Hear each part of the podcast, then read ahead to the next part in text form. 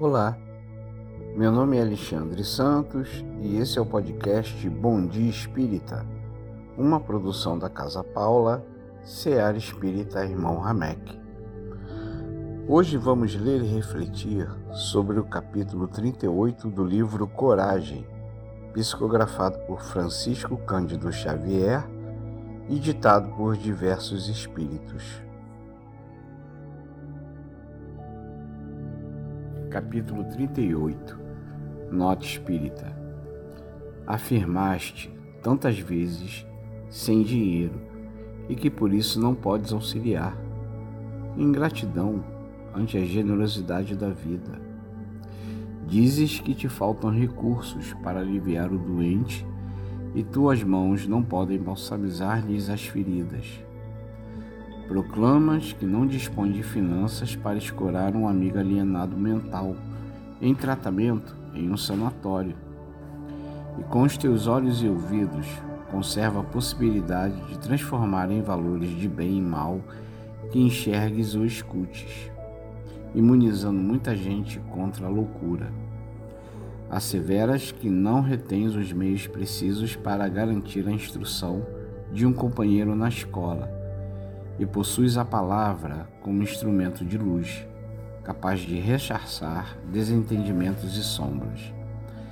Alegas que não consegues remunerar o trabalhador habilitado para socorrer-te o trato do solo, e detens contigo o poder de plantar a semente e assegurar a limpeza da fonte.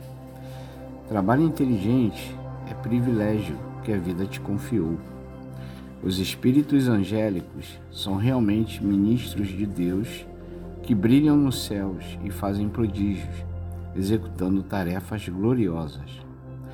Não esqueças, porém, que a despeito de tuas falhas e imperfeições, em te confrontando com eles, junto de nossos irmãos da terra, se quiseres servir, podes fazer muito mais.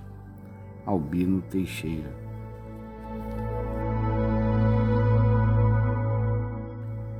meus irmãos, minhas irmãs.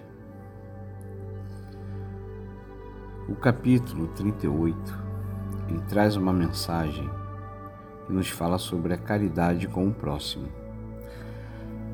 A caridade sem a espera de recompensa, reconhecimento ou até mesmo de um prêmio. Um simples gesto de amor ao próximo, um acolhimento verdadeiro a quem necessite de apoio, de compreensão, de afeto ou até de uma simples atenção, mas que trará um grande conforto e a força necessária que naquele momento aquela pessoa mais precise. E o simples ato de poder oferecer ajuda com os recursos que sejam possíveis no momento estejam disponíveis no momento podem fazer uma grande diferença para quem recebe e também trazer um sentimento de paz e felicidade aquele que pode proporcionar tal ajuda e fazer o bem ao próximo. Exercitando a caridade, estaremos seguindo e principalmente vivenciando a mensagem que nosso Mestre Jesus veio nos ensinar. E seremos pessoas melhores a cada dia em nossas vidas. Com certeza aprenderemos com a caridade a sermos mais humildes, compreensivos e tolerantes com o próximo.